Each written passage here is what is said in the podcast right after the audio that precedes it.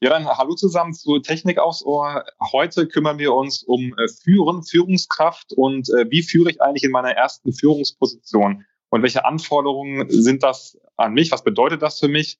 Und wie kann ich diese Eigenschaften, die ich brauche, vielleicht sogar erlernen?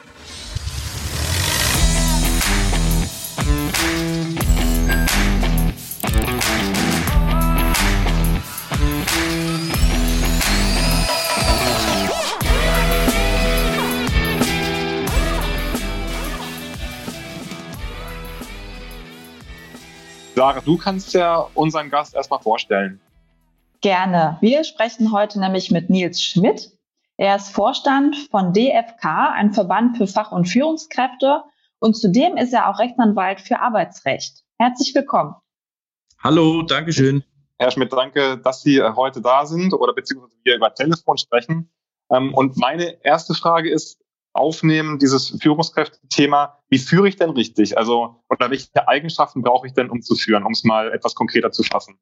Ja, ähm, da fängt schon an. Richtig führen ist natürlich immer so ein Problem. Viele meinen natürlich, dass sie richtig führen und ähm, eigentlich jeder denkt, er hätte den richtigen Führungsstil. Also ganz wichtig ist, ähm, meine ich jedenfalls, um richtig zu führen, dass man offen bleibt, dass man sich selbst als Führungskraft nicht zu wichtig nimmt, dass wenn man aktuell sein möchte, ähm, einfach mal schaut, was ist notwendig wirklich im Unternehmen, über den Tellerrand hinausschauen, den Weitblick haben, ähm, auf die Leute zugehen und ähm, andere partizi äh, partizipatieren lassen. Das ist wichtig ähm, für eine gute Führung, dass man nicht mehr alles nur vorgibt, sondern viel abgibt und Entscheidungen abgibt, die Leute auch mal äh, selbst was machen lassen und auch Verantwortung abgeben kann.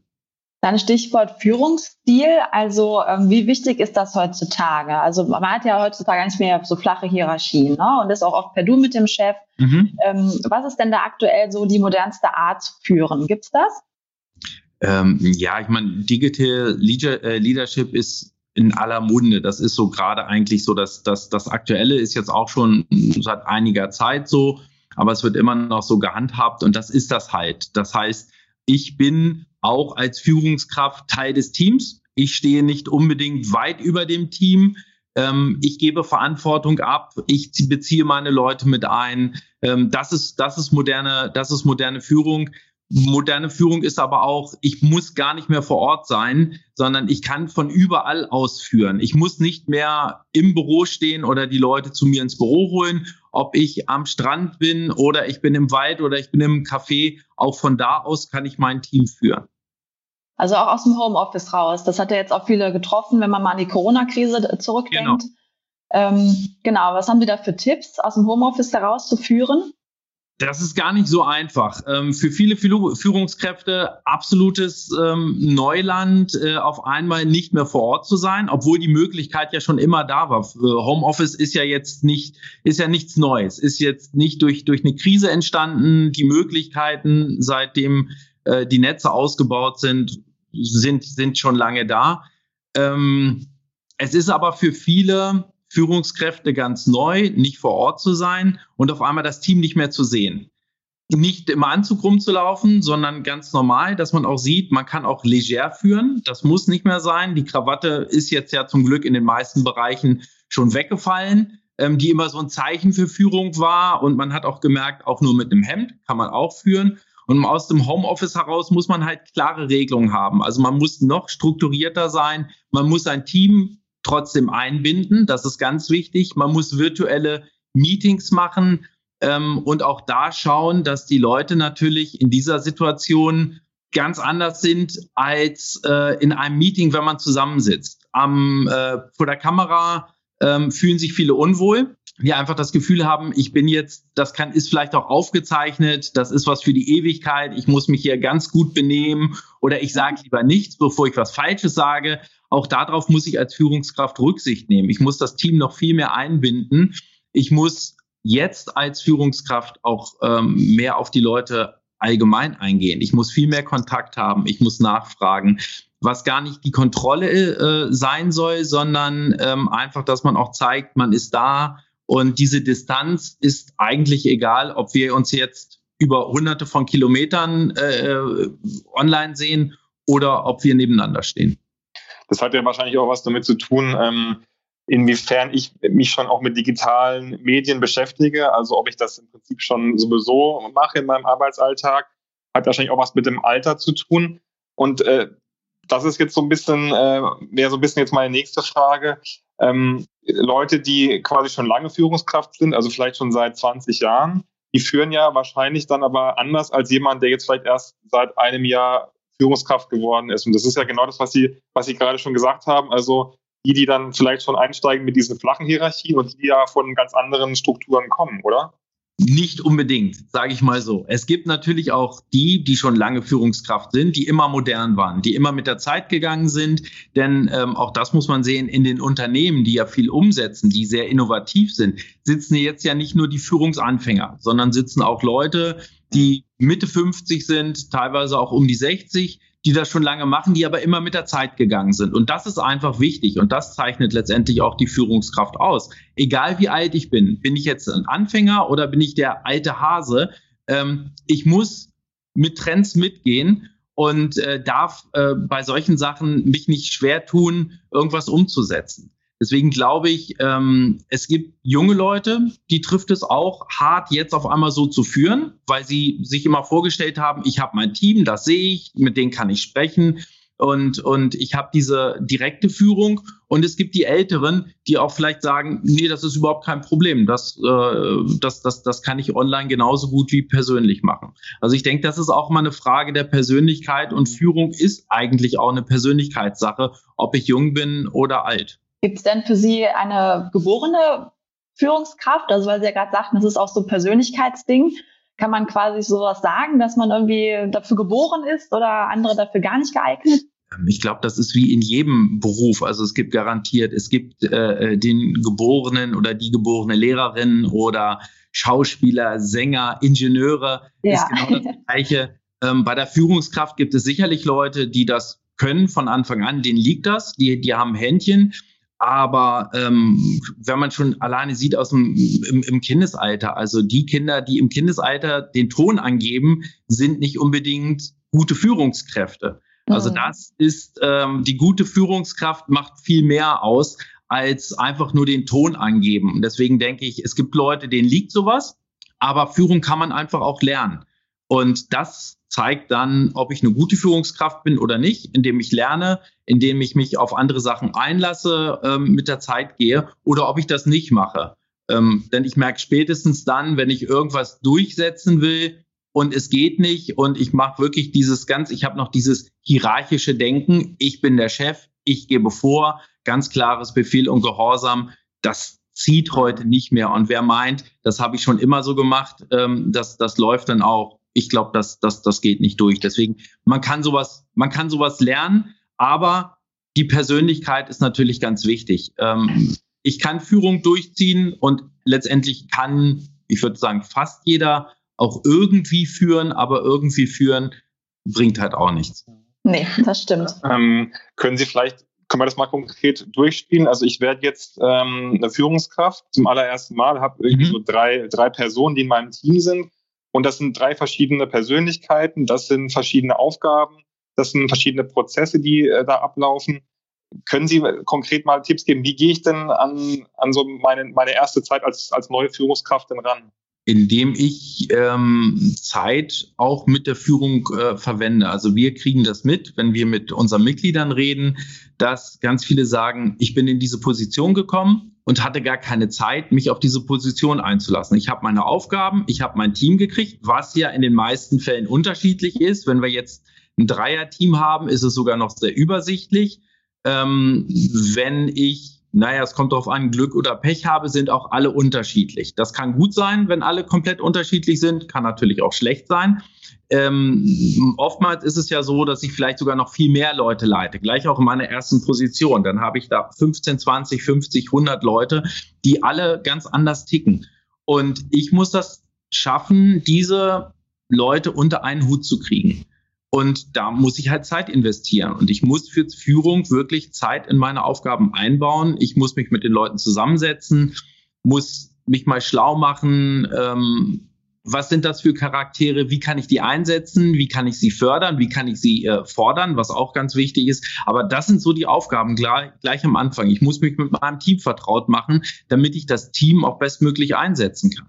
Es kann ja auch sein, dass äh, die Mitarbeiterinnen und Mitarbeiter bislang komplett falsch geführt wurden und falsch eingesetzt wurden. Sieht man auch manchmal ähm, ein gutes Beispiel beim Fußball, wenn ein Spieler jahrelang auf einer Position gut gespielt hat und der neue Trainer kommt, analysiert das und sieht, auf der anderen Position bringt er viel mehr und setzt den Spieler da ein und sieht auf einmal, kommen richtig gute Leistungen. Und das muss ich auch als Führungskraft herausfinden. Das ist ja ein schönes Beispiel mit äh, dem Fußball. Da sagt man ja auch oft, so neue Trainer, die kehren dann ganz gut. Mhm. Und dann ähm, stellt sich der Erfolg wieder ein.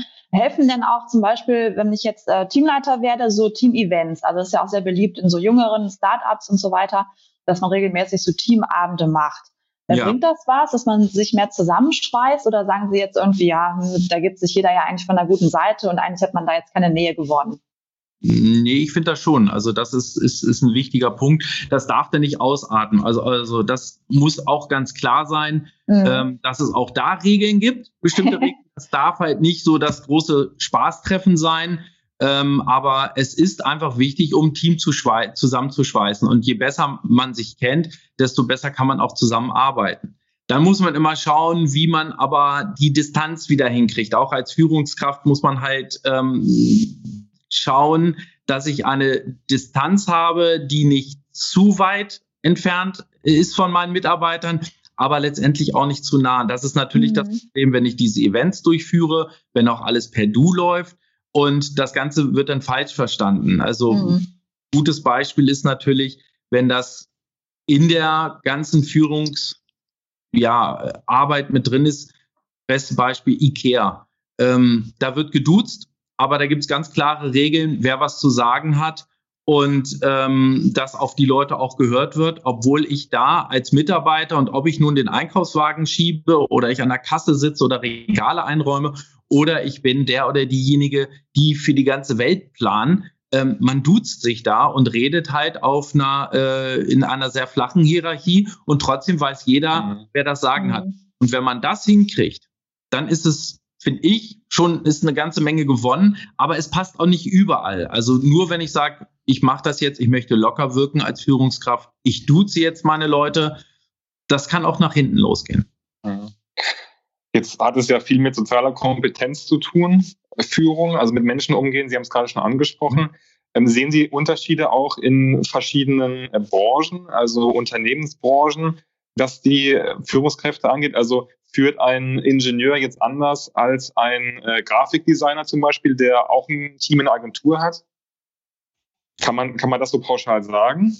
Pauschal würde ich das nicht sagen, ähm, denn äh, die Ingenieure sind ja auch ganz vielfältig eingesetzt mittlerweile. Wenn ich das bei unserer Mitgliederschaft sehe, dann ähm, sehe ich, also Ingenieure sind in, in, in allen Führungspositionen. Deswegen ist es da schwer zu sagen, man, man führt in dem Unternehmen anders. Selbstverständlich, das hat was mit der Kultur des Unternehmens an sich zu tun. Also ich glaube, es gibt die konservativ geprägten Unternehmen, ähm, da wird noch anders geführt als in einem Startup. In einem Startup sind wir viel, viel weicher, ähm, viel lateraler. In anderen Unternehmen ist immer noch eine Hierarchie drin, obwohl die auch nicht mehr so stark ist. Selbst das verflacht, ob ich jetzt im Stahlbereich bin oder ich bin im Energiebereich, ähm, hat sich da schon eine ganze Menge getan. Man redet da anders miteinander, aber ich glaube, es ist schon ein Unterschied, in welcher Branche ich bin. Mhm. Mhm. Können Sie vielleicht noch mal ähm, so in drei bis fünf Punkten zusammenfassen, was eine wirklich gute Führungskraft ausmacht? Das hatten Sie vorhin schon mal kurz angedeutet, dass es da ja Punkte gibt und die würden mich noch mal interessieren. Der wichtigste Punkt ist erstmal, man darf sich nicht zu wichtig nehmen.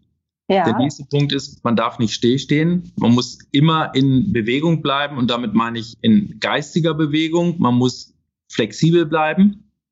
Man muss über den Tellerrand hinausschauen. Man muss, und das ist, glaube ich, ein Punkt bei älteren Führungskräften, ich sage das jetzt pauschal, obwohl das immer schlecht ist, sowas pauschal zu sagen. Das ist ähm, bei älteren Führungskräften einfach wichtig, Verantwortung abgeben zu können das ist so ein Punkt. Früher war es einfach so, ich war eine Führungskraft, hatte Verantwortung und die habe ich nicht abgegeben. Ähm, und das ist, das ist wichtig, wenn man, wenn man Verantwortung abgeben kann, wenn man andere Leute mit einbezieht, ähm, wenn man dann aber auch zu seinen Entscheidungen steht. Und auch das muss man. Man muss, man muss Entscheidungen treffen können und man muss dann auch sagen, dafür stehe ich auch gerade. Ein Punkt, der ja, der ja auch oft diskutiert wird oder beziehungsweise äh, gelebte Realität ist, ist ja Führen, also Mann, Mann als Führungskraft oder eine Frau als Führungskraft. Mhm. Ähm, führen Frauen aus ihrer Sicht anders? Haben Sie da Erfahrung als Männer? Ja, Frauen führen anders. Äh, man sagt ja auch immer, Frauen ähm, führen empathischer dass, dass da auch das, das Gefühl äh, mit, äh, mit, mit in den Führungsstil reingeht. Das mag sein, ähm, ist aber dann auch zu pauschal gesagt. Ähm, Frauen führen sicherlich vom, vom, vom Stil anders, ähm, reagieren anders als Männer. Ähm, sie sind aber nicht unbedingt weicher bei der Führung. Ähm, die sind genauso straight wie Männer. Ähm, die Art ist einfach anders. Das liegt aber auch daran, dass ähm, die Frauen, die in die Führungsposition kommen, das ist leider halt immer noch so, es schwieriger haben als Männer. Männer werden immer noch bevorzugt, wenn man da die Statistiken anguckt, wenn wir einfach sehen, wer im Vorstand der großen Unternehmen ist. Das sind alles Männer. Und wenn die Frauen reinkommen, dann haben sie sich nach oben wirklich gekämpft. Und ähm, bei Männern läuft das viel über Netzwerke. Und oftmals liegt es halt daran, dass Frauen am Anfang viel zu zurückhaltend waren. Ähm, ja, vielleicht auch ein Stück bescheiden, ähm, sehe ich, wenn ich die Beratung für den VDI mache und ich prüfe Lebensläufe und es kommt äh, bei bestimmten Sachen einfach zum Gespräch, wie sieht es dann aus, Grundkenntnisse bei Sprachen oder was haben sie denn gemacht? Da ist bei den Frauen überwiegend die Zurückhaltung, na ja, habe ich jetzt nicht so angegeben, ich kann es ja nicht so gut. Bei den Männern, und das ist, das ist einfach so, wenn es heißt, ach, da steht ähm, gute Französischkenntnisse, naja, Grundkenntnisse eher. Ja. Aber da steht aber ja, gute Kenntnisse. Auch Ja, das kriege ich schon irgendwie. Das ist, das ist ganz anders. Deswegen ähm, zieht sich das natürlich auch in die Führung bei Frauen hinein, dass man dann manche Sachen einfach sagt, naja gut, ich bin da eher zurückhaltend, was gar nicht mhm. sagt. Was würden Sie denn Frauen, also jetzt äh, Ingenieurinnen empfehlen oder auch anderen Frauen in MINT-Berufen, die ähm, eine Führungsposition jetzt ausüben oder bald ausüben und jetzt nicht äh, so eine kratzbürstige Art, jetzt übertrieben gesagt, an den Tag legen wollen und auch mhm. der Typ dafür nicht sind. Was würden Sie da halt quasi raten? Ähm, wie kann man da einfach halt wirklich souverän diese Position ausführen? So wie Sie es gesagt haben, souverän. Ja, also, sehr gut. Nein, mit, mit Kratzbürstigkeit möchte ich jetzt auch gar nicht unterstellen, dass das so ist, aber kommt man auch nicht weiter. Das ist, das ist bei, das ist ja. bei Männern so und das ist bei Frauen so. Ähm, ich muss souverän auftreten. Ich muss dazu stehen und einfach zeigen, ähm, dass ich die geeignete Person bin, dass ich kompetent bin, dass ich mhm. äh, Sachen umsetze, dass ich die, die Weitsicht habe. Und das muss ich auch als Frau zeigen. Ich muss dabei souverän bleiben, darf nicht die Angst haben, dass mir vielleicht jemand anders die Stelle wegnimmt. Und so ist das dann bei Männern ja auch. Sobald mhm. da auch das Gefühl ist, oh, jemand anders sägt an meinem Stuhl, ja, klar. kippt komplett der Führungsstil und auch das, das Führungsverhalten. Und das gilt für, für Männer und Frauen, ähm, dass man da sich einen Stil entwickeln muss, der einfach, der einfach passt. Und ähm, sobald es ins Emotionale geht, ist sowieso alles vorbei. Mhm. Das ähm, stimmt, ja. Das ist, ein, das ist ein Problem. Natürlich ist man auch als, als Führungskraft ganz normal, das ist menschlich, emotional ähm, mit eingebunden. Aber da muss man sich ein Stück weit dann manchmal von, von entfernen, weil man nun mal auch Entscheidungen treffen muss, mhm. die nicht immer so einfach sind. Und da geht es dann, äh, na klar, immer ums Unternehmen, aber äh, natürlich auch um den Mitarbeiter. Da muss man so, so eine Mitte hinkriegen. Ja, goldene Mitte finden. Genau. Jetzt gibt es äh, im VDI auch regelmäßig Führungskräfte-Workshops. Also nicht, dass ich selbst äh, daran teilnehmen würde, aber ich bekomme das von meinem Chef dann immer mit. Mhm. Ähm, und jetzt wäre meine Frage, wie wichtig sind denn äh, solche Führungskräfte-Workshops? Also wie wichtig ist Coaching in dem Bereich? Ganz wichtig. Also das ist, das ist Fortbildung. Man lernt in jedem Workshop wieder neue Sachen. Ähm, deswegen ist es als Führungskraft auch wichtig, äh, nicht nur zu sagen, das kann ich sowieso, das mache ich. Ich brauche, ich brauche ja, also ich führen kann letztendlich jeder. Ich bin ja in der Position, da kann ich vorgeben, was gemacht wird und dann läuft das schon. Das ist ganz falsch. Ähm, Coaching oder sich coachen lassen ist auch eine ganz wichtige Sache. Coaching war bis vor ein paar Jahren komplett verschrien. Ähm, das bekommen nur die Leute, die nichts können. Die kriegen Coach an die Hand, ähm, der die Leute dann aufpeppelt. Ähm, der Gegenteil ist eigentlich der, äh, der, der, der, der Fall, ähm, dass man ähm, einen Coach nimmt, der einen, der einen äh, fordert, aber auch fördert. Mit einem guten Coach arbeite ich ja auch ähm, Lösungen. Das heißt, der Coach gibt mir auch gar nichts vor, sondern der Coach ist mein Sparring-Partner, dass ich mit jemandem reden kann, mit dem ich vielleicht zu Hause nicht reden kann, weil mich da jetzt niemand so versteht, weil ich natürlich ganz anderen, anders im Unternehmen eingebunden bin. Oder aber, weil ich bei der Arbeit halt mit niemandem drüber reden kann. Deswegen hole ich mir da einen Coach, ähm, mit dem ich Sachen einfach mal ausprobieren kann, durchsprechen kann, der mir Tipps gibt, der mich mal analysiert, außenstehend, was ganz wichtig ist. Mhm. Und deswegen ist Coaching gar auf, auf keinen Fall mehr ein Zeichen von Schwäche, sondern eher ein Zeichen von Stärke. Und viele Unternehmen fangen ja schon früh an, ihre Mitarbeiter coachen zu lassen, indem das angeboten wird. Und das sollte man auch annehmen. Man sollte auch ganz viele Führungsseminare besuchen und einfach mal hören, was sagen andere. Der Austausch ist wichtig. Auch dafür ist wieder ein Netzwerk wichtig, sich mit anderen auszutauschen, einfach mal zu fragen in der Situation, was hast du, was haben sie gemacht, mhm. ähm, was, was, was würdet ihr an meiner Stelle machen und sich da einfach Tipps zu holen, weil es tut sich viel zu viel. Wir hatten damals, hat sich der Führungsstil ja, alle Jahrzehnte, am Anfang hat es ja noch länger gedauert, mal geändert, wenn irgendwas Großes passiert ist, eine industrielle Revolution, dann hat sich der Führungsstil geändert. Mittlerweile geht das so schnell, der soziale Wandel hat eine ganze Menge ausgemacht. Wir haben Krisen, die den Führungsstil verändern. Und ähm, das kriege ich halt nur, wenn ich zu Fortbildung gehe, wenn ich mich mit Leuten austausche, dann bekomme ich neuen, neuen Background für solche Sachen. Würde es auch äh, Sinn machen, dass ich das mir von meinen Mitarbeitern spiegeln lasse? Also kann ich, kann ich die fragen, ey, wie findet ihr, ihr mich eigentlich als Chef? Ist sowas ratsam? Das habe ich auch noch nie erlebt, die Frage. nee, aber soll, sollte eigentlich. Also auch, auch das ist, ist ganz gut. Das ist diese 360-Grad-Bewertung. Das heißt, ähm, ich frage auch die anderen. Also bei einem Personalgespräch ähm, kann man auch gut sagen, ich bewerte jetzt meine Mitarbeiterin, meinen Mitarbeiter. Gleichzeitig lasse ich mich aber auch bewerten. Entweder, es kommt natürlich immer darauf an, auf welches Vertrauen ich im Unternehmen genieße, mache ich das äh, face to face, dass ich einfach frage, was hältst du, was halten Sie von mir als Führungskraft?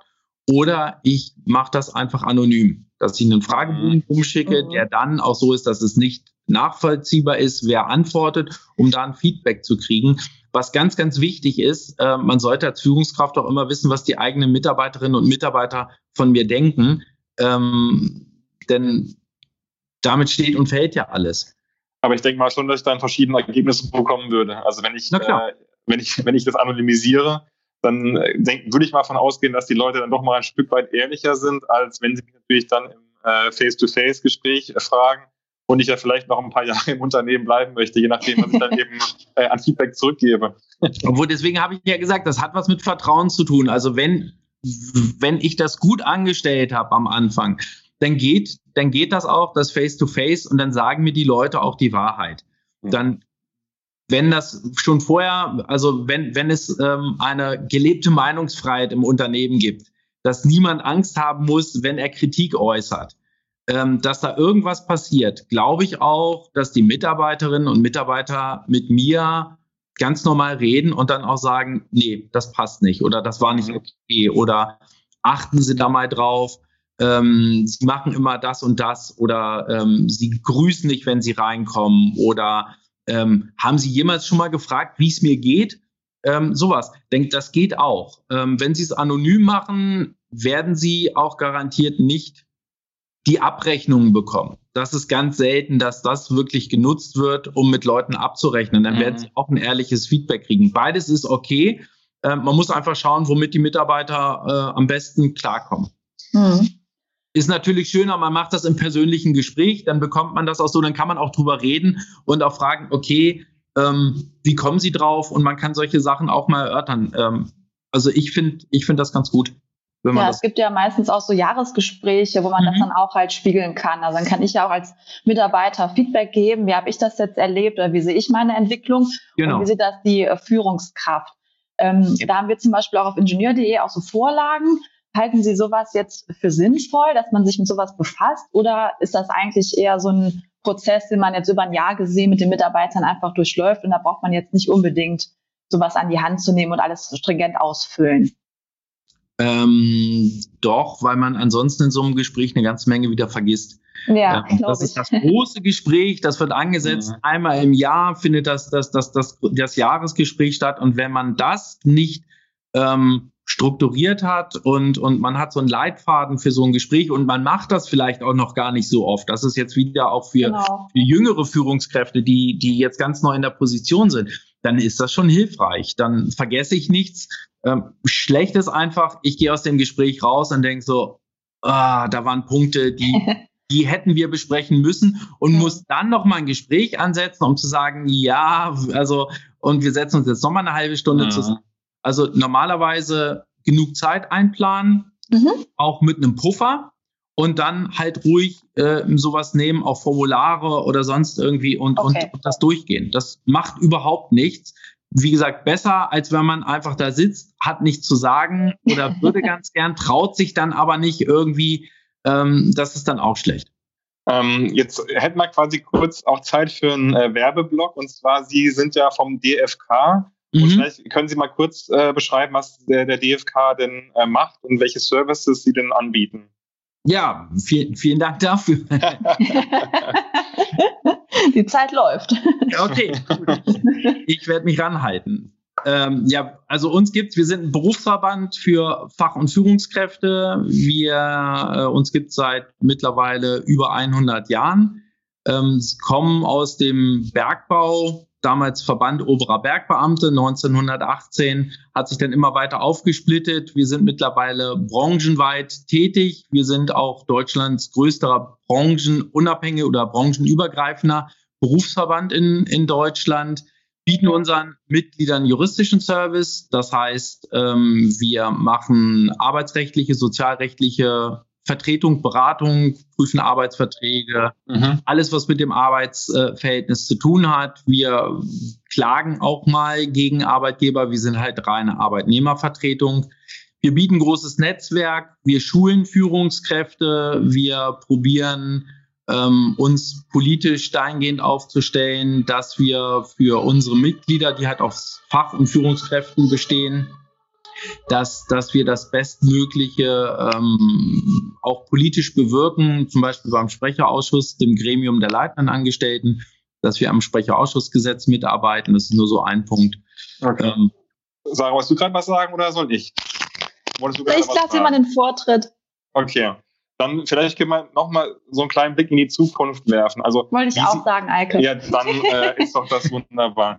Also wie, wie wird, wie ist denn oder wie wird denn äh, der Chef der Zukunft sein? Also wie kann ich mir denn vorstellen, wenn ich jetzt äh, auch an Silicon, an Silicon Valley denke, an mhm. Amerika, äh, an die großen Tech-Unternehmen, wo zum Beispiel irgendwie die Leute sich einfach Urlaub nehmen können, wann sie wollen, sie können kommen und gehen, wann sie wollen. Also das wirkt da alles sehr, sehr agil. Also beziehungsweise flexibel. Und wie passt da dann diese Führungskraft von morgen noch mit rein? Also die Führungskraft von morgen wird schon mal kein ähm, Roboter sein. vielleicht, gut so vielleicht, vielleicht irgendwann mal, aber auch das, äh, weil als Führungskraft brauche ich und werde immer ähm, Empathie haben müssen ähm, und äh, einen gewissen Führungscharakter und Persönlichkeit. Und ich glaube, so weit sind wir noch nicht, dass die Maschinen das abbilden können für die Entscheidung. Ähm, objektive Entscheidungen sind gut, aber ähm, Subjektivität ist, ist ganz, ganz wichtig. Deswegen wird es auch immer Führungskräfte geben. Also das Thema haben wir auch schon diskutiert, ähm, ob wir überhaupt noch Führungskräfte brauchen, weil es genau sowas gibt lateral aus der Mitte heraus letztendlich jeder, jeder führt. Ich gebe es ganz breit. Das ist auch ein Zukunftsmodell, ähm, was auch passt auf viele Unternehmen, aber auch nicht zu jedem Unternehmen. Und letztendlich zeigt sich auch in der Zukunft, es braucht immer Personen, die entscheiden, die Verantwortung übernehmen können oder übernehmen müssen, die sich das zutrauen, obwohl auch das abnimmt, wenn man jetzt gerade die ähm, sich Umfragen anschaut, wollen halt viele gar nicht mehr diese Führungsverantwortung übernehmen. Und trotzdem mhm. wird es immer die Leute auch in der Zukunft geben, die weiter die weiter entscheiden. Es ändert sich halt nur. Also diesen klassischen Chef, der im Chefbüro sitzt, mit äh, am großen am großen Schreibtisch im Ledersessel, das gibt's nicht mehr. Das fällt komplett weg.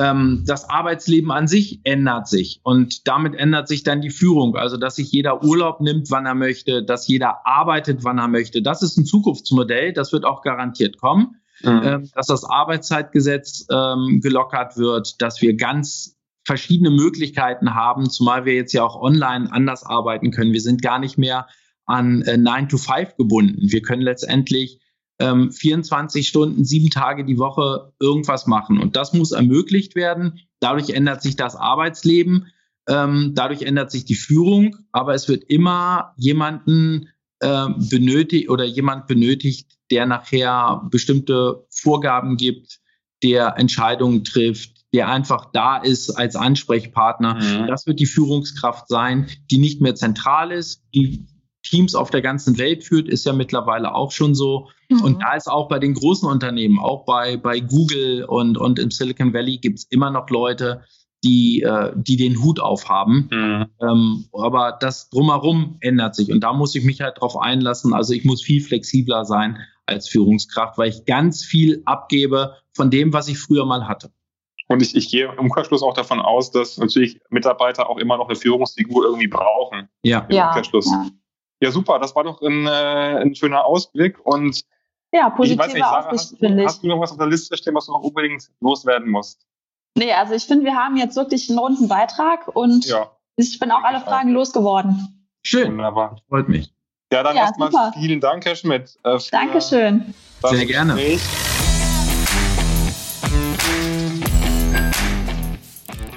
Wenn ihr Feedback habt, wenn ihr uns äh, schreiben wollt, wenn ihr Themenvorschläge habt, wenn ihr auch Fragen zu der Folge habt, dann schreibt uns unter podcast.vdi.de und äh, ja, lasst uns einfach wissen, äh, was ihr hören möchtet. Ganz genau. Und wie immer, nicht vergessen, liken, teilen, empfehlen, abonnieren, jedem erzählen, den ihr kennt. Und viel Spaß bei unseren weiteren Folgen. Und dann sagen wir bis zum nächsten Mal. Tschüss. Tschüss.